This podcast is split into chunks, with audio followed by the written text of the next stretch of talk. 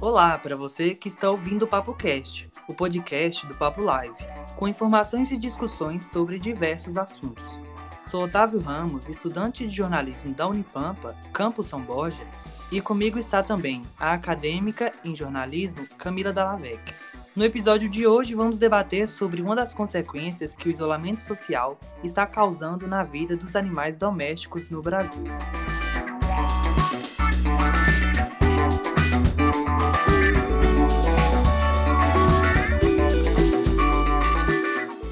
Oi Camila, tudo bem? Oi, Otávio, tudo bem? E você? Tô bem também. Hoje trouxemos Crispim Zuin Neto, voluntário do projeto O Lobo Alfa, que trabalha diretamente com várias ONGs espalhadas por todo o país. Seja muito bem-vindo. Obrigado, Otávio. Boa noite para todo mundo. Bom, sou de Belo Horizonte, é, sou voluntário do projeto Lobo Alfa. É, é, o projeto não é uma ONG, portanto não tem diretores, presidentes, nada disso. Ele é conduzido 100% por voluntários. Hoje somos aproximadamente uns 15 que se revezam em várias tarefas.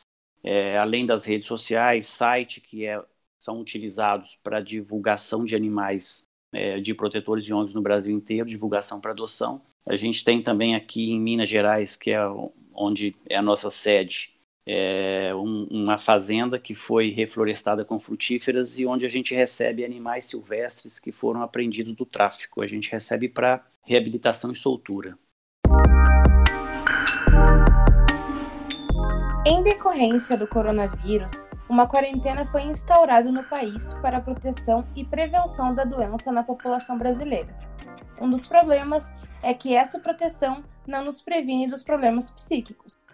O isolamento social está deixando as pessoas cada vez mais solitárias. E para tentar fugir dessa carência, algumas pessoas estão adotando alguns métodos para supri-la. ONGs e protetores dos animais afirmam que a procura por adoção de cães e gatos teve um aumento de 50% nesse período de isolamento em alguns cantos do país. Muitos dos que cuidam de animais em abrigos temporários enxergam um cenário positivo nisso tudo, mas também há quem faça ressalvas sobre o aumento repentino. O lado positivo é que os animais estão ganhando um lar. Quanto aos humanos adotantes, a alegria de ter um companheiro mas é importante que haja uma conscientização por uma adoção responsável. Crispim, o que seria essa adoção responsável? Objetivamente, é, é, é fornecer um animal um abrigo adequado, boa ração, cuidados médicos, enfim. É, é o que a gente encontra nas fichas de adoção. Contudo, eu acho que essa adoção responsável, na verdade, ocorre quando o adotante tem consciência do tamanho da responsabilidade que assume quando recebe um animal que saiu de uma situação de extremo, de extremo maus tratos. É preciso entender o que, que ele passou e assumir o compromisso de transformar aquela vida. E é por isso que, às vezes, essas adoções a gente precisa ser um pouco rigoroso nelas, exatamente para não errar na escolha. É, a gente comenta que o adotante é a parte mais importante de todo o processo, porque com o protetor ou com, a, com o abrigo na ONG, ele vai passar alguns meses, o tempo suficiente apenas para se recuperar. Com o adotante, ele vai passar o resto da vida. Então, um erro na escolha pode impor a esse animal uma vida de sofrimento. Em um levantamento realizado pela Universidade de Asabu, no Japão, mostrou que o contato com os animais ajuda na produção de ocitocina, também conhecida como hormônio do prazer. Essa é uma substância química produzida pelo cérebro. Ela é essencial para o desempenho em diversas funções físicas e psicológicas. E também está relacionada às sensações de motivação, alegria, euforia e ao bem-estar em geral. É esse então o motivo pelos quais a companhia dos cães e gatos é uma opção neste cenário atual uma vez que eles podem ser verdadeiros aliados no combate à ansiedade, estresse e solidão. Mas e quanto aos hormônios de felicidade dos nossos bichinhos? Também precisamos pensar no bem-estar deles. Pesquisas mostram que os maus tratos e abandonos aos animais se intensificaram nessa quarentena. Segundo ONGs de proteção animal, o aumento é até seis vezes mais alto que antes da pandemia. No Rio de Janeiro, a ONG Garra Animal, que cuida de 350 bichos, calcula que o número de pedidos por socorro diários cresceu de 170 em até 700 solicitações. Qual o motivo desse aumento de maus tratos e abandono? Bom, essa adoção em tempo de pandemia, ela precisa ser olhada com algum cuidado. Primeiro, porque, como regra, as adoções que ocorrem por impulso geralmente não dá certo. É, exatamente porque há um arrependimento depois. Essa pandemia vai passar, daqui a pouco as pessoas que hoje estão confinadas vão voltar para os seus trabalhos e os animais muitas vezes vão ficar esquecidos dentro de casa. A questão do aumento do abandono, ela tem uma série de fatores aí. Crise econômica é o principal deles, talvez. É, infelizmente, aonde falta comida para os humanos dentro de casa, às vezes o, não há recurso para tratar o cachorro e o, e o destino, infelizmente, nas comunidades mais pobres, na maioria das vezes, é exatamente a rua. É, não reparem não, mas tem uma menina chorando aqui do meu lado, morrinhando, querendo carinho. Isso acontece, tá? Tranquilo. Tudo bem. Então, vocês vão editando aí. É, outra questão é que se esse confinamento está é, tá gerando atrito entre casais, marido e mulher, pais e filhos que não conseguem conviver muito próximo, imagine o que vai acontecer com animais. Então, é, aquelas pessoas que trabalham fora o dia inteiro e que mal olham para os cachorros, passando o dia inteiro dentro de casa, o latido vai começar a incomodar. Então tem uma série de situações aí que infelizmente está causando sim um aumento absurdo de, de abandono. E, e a gente tem uma, uma matemática que não fecha. É, o número de animais resgatados, o número de animais abandonados e o número de animais adotados. É, isso é uma pirâmide que realmente não, não se iguala. E o resultado disso é que uma grande parte de animais que são abandonados não tem socorro, porque não, não tem ONG suficiente para resgatar. É, é, uma parte grande daqueles que são resgatados não conseguem adotantes e com isso os abrigos ficam sempre lotados, com animais passando uma vida inteira dentro de um canil, é, sem sair para dar uma volta, porque não tem a falta de adotantes, infelizmente, impõe essas, essas dificuldades. Houve sim um aumento de, de adoção nesse período, mas não suficiente para reverter esse desequilíbrio. É, então, o problema, infelizmente, nessa pandemia ela, ele está pior do que estava antes, em função do volume de abandono, que é muito maior do que esse volume de adoção, esse pequeno aumento de adoção. Junto com a alegria da adoção, vem também gastos e trabalho. Um animal precisa ser vacinado, vermifugado, precisa de exames de rotina, assim como nós. Além de todos os outros cuidados, como alimentação de qualidade, passeios e o principal, a atenção. Quais pontos alguém precisa considerar antes de decidir por adotar um companheiro? Bom, o principal é o bem-estar do animal. É, não se adota um cachorro para satisfazer necessidades humanas. É claro que as pessoas estão pensando isso, existe uma carência, estão buscando adoção em função do confinamento, mas o foco principal tem que ser o bem-estar dele. É, a gente acha que aquelas adoções que acontecem por compaixão, elas são mais estáveis, são mais seguras, é, é aquele compromisso que eu mencionei no início, da pessoa adotar entendendo o tamanho da responsabilidade que assumiu e ficar firme no propósito de transformar aquela vida e de fazer desse bichinho um animal realmente feliz. Adotar para deixar num terreiro esquecido, sem companhia, ele vai morrer de depressão e infelizmente isso acontece demais. Nem sempre a agressão é a pior forma de maus tratos a gente costuma dizer que existe um tipo de abandono que é aquele que acontece por detrás dos muros, que ninguém vê. É, normalmente, aqueles cachorros que, quando a gente encontra, está numa situação deplorável, muito debilitado e que não tem recursos, não tem como reverter, geralmente são esses os abandonos, os que acontecem por detrás dos muros. As pessoas esquecem os cachorros nos fundos de um quintal, dentro de um canil, não dão nenhuma atenção, ele vai se debilitando e quando chega num extremo, joga na rua para não gastar com veterinários. É, então, o compromisso principal é com o bem-estar do animal, jamais para satisfazer necessidade humana. E sobre esse processo de adoção, Crispim, como ocorre? Geralmente com uma entrevista. É, para cada é, adotante é necessário a gente é, investigar o perfil daquela pessoa rotina familiar, número de pessoas dentro de casa, se tem outros cachorros, se não tem, e procurar aquele que, melhor se enquadra. É, um exemplo claro, por exemplo, nessa, né, nesse período a gente tem alguns filhotes para adoção e temos recebido muitos pretendentes à adoção desses filhotes. E, na maioria das vezes, são pessoas que daqui a um ou dois meses estarão saindo de suas casas para trabalhar e voltando à sua rotina. Então, eles querem um filhote para ficar num apartamento, sendo que saem às sete da manhã e retornam às sete da noite. Então, a gente precisa explicar: olha, um filhote dentro de um apartamento trancado um dia inteiro, ele vai destruir o prédio.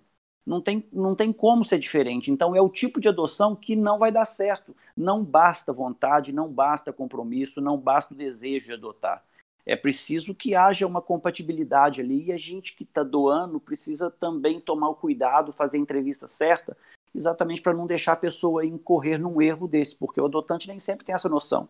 Para as pessoas que estão realmente dispostas a adotar e nunca tiveram a experiência antes de ter um bichinho, sabe? Quais dicas você daria é, de como fazer o bichinho ter o máximo de bem-estar ou como ser um pai responsável?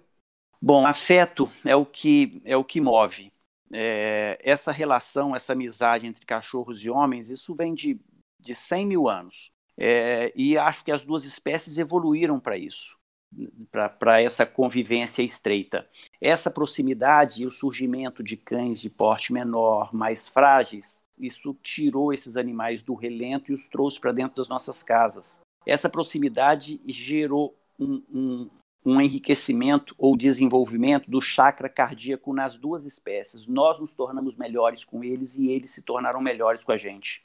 Bom, então essa adaptação é, com cachorro que está sendo adotado pela primeira vez, ela geralmente ela é bem tranquila por uma série de fatores. Primeiro, porque está no nosso DNA essa convivência e está no deles também. E na maioria das vezes, os animais resgatados são extremamente agradecidos eles sabem que foram ajudados, sabem que, são, que foram salvos e se tornam os mais fiéis, muito mais do que aquele, às vezes, que foi comprado. É, então, essa, essa adaptação ela costuma ser muito rápida, é, não mesmo de, cão, de cães adultos.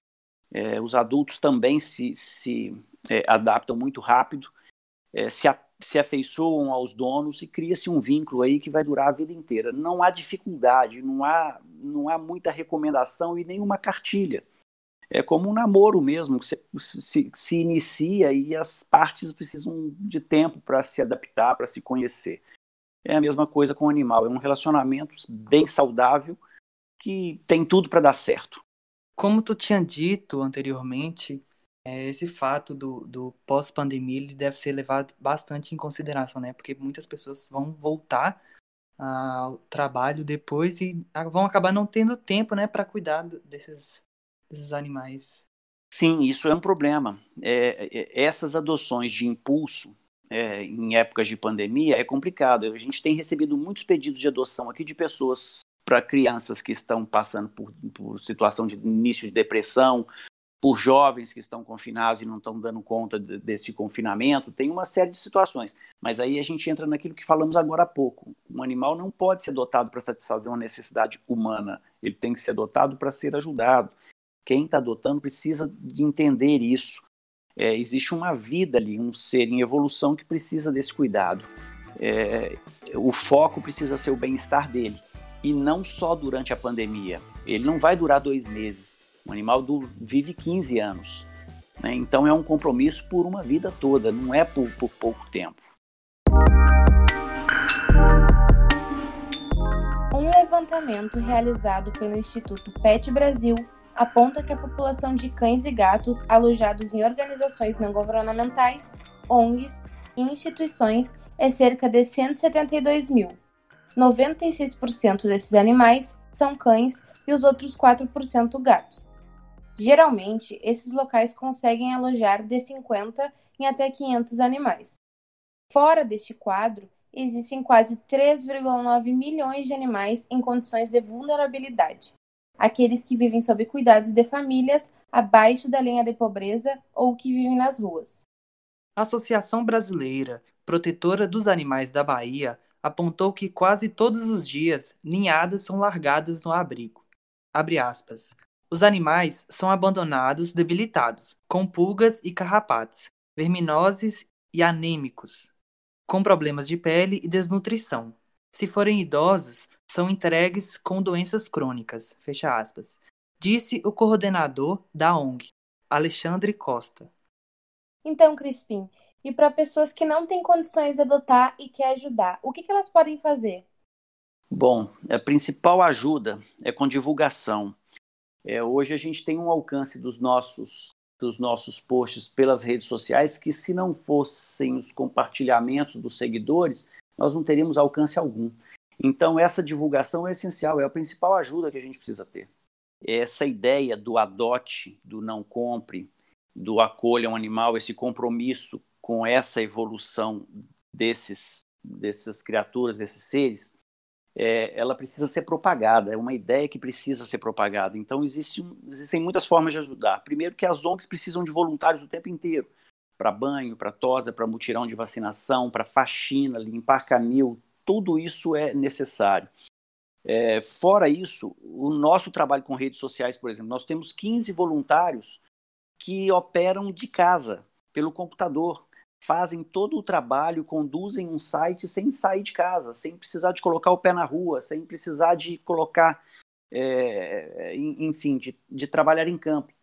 Temos feiras de adoções também e temos voluntários que operam nessas feiras. Temos mutirões de vacinação, geralmente quando atuamos em casos de acumuladores ou de abrigos superlotados. Temos feito um trabalho bacana aqui com acumuladores, normalmente quando somos acionados às vezes até por autoridades, é, que são aquelas pessoas que acumulam exageradamente animais, perdem o controle e não conseguem doar, têm um apego muito forte a eles. E isso é uma doença, infelizmente, gera um problema de saúde pública, não só para os cães, como para as próprias pessoas envolvidas. Então, a gente tem um trabalho que é feito aqui, ou que já, já fizemos em várias ocasiões com acumuladores. O abandono e maus tratos a animais são considerados crimes, com pena de detenção de três meses a um ano. Denuncie se presenciar casos assim. Muito obrigado, viu, pela sua participação. Eu é que agradeço pelo, pelo trabalho. E isso que estão fazendo é exatamente essa ajuda que a gente precisa, é divulgação mesmo. Muito obrigado, Crispim, pela tua participação e parabéns pelo trabalho. Obrigado a vocês todos. Boa noite.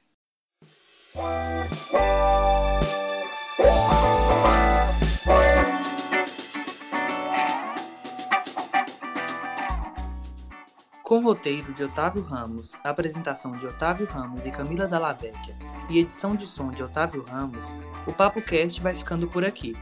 Lembrando que este podcast é uma produção acadêmica do projeto de extensão Papo Live, da Universidade Federal do Pampa, Campus São Borja. Acompanhe o Papo Live nas redes sociais, Instagram e Facebook, arroba Papo Live Unipampa, e Twitter, arroba Papo Unipampa. Obrigado a você pela companhia até agora. Até o próximo papo.